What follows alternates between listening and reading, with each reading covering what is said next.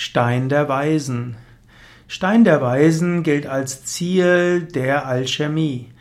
Stein der Weisen ist äh, materiell gesehen eine Substanz, die unedle Metalle in edle Metalle verwandeln soll und die helfen soll, Gold zu erzeugen. Stein der Weisen ist aber insbesondere das Prinzip der Transmutation. Stein der Weisen heißt Heilung und Läuterung. Letztlich ist der Stein der Weisen das Prinzip, zum höchsten Selbst zu kommen.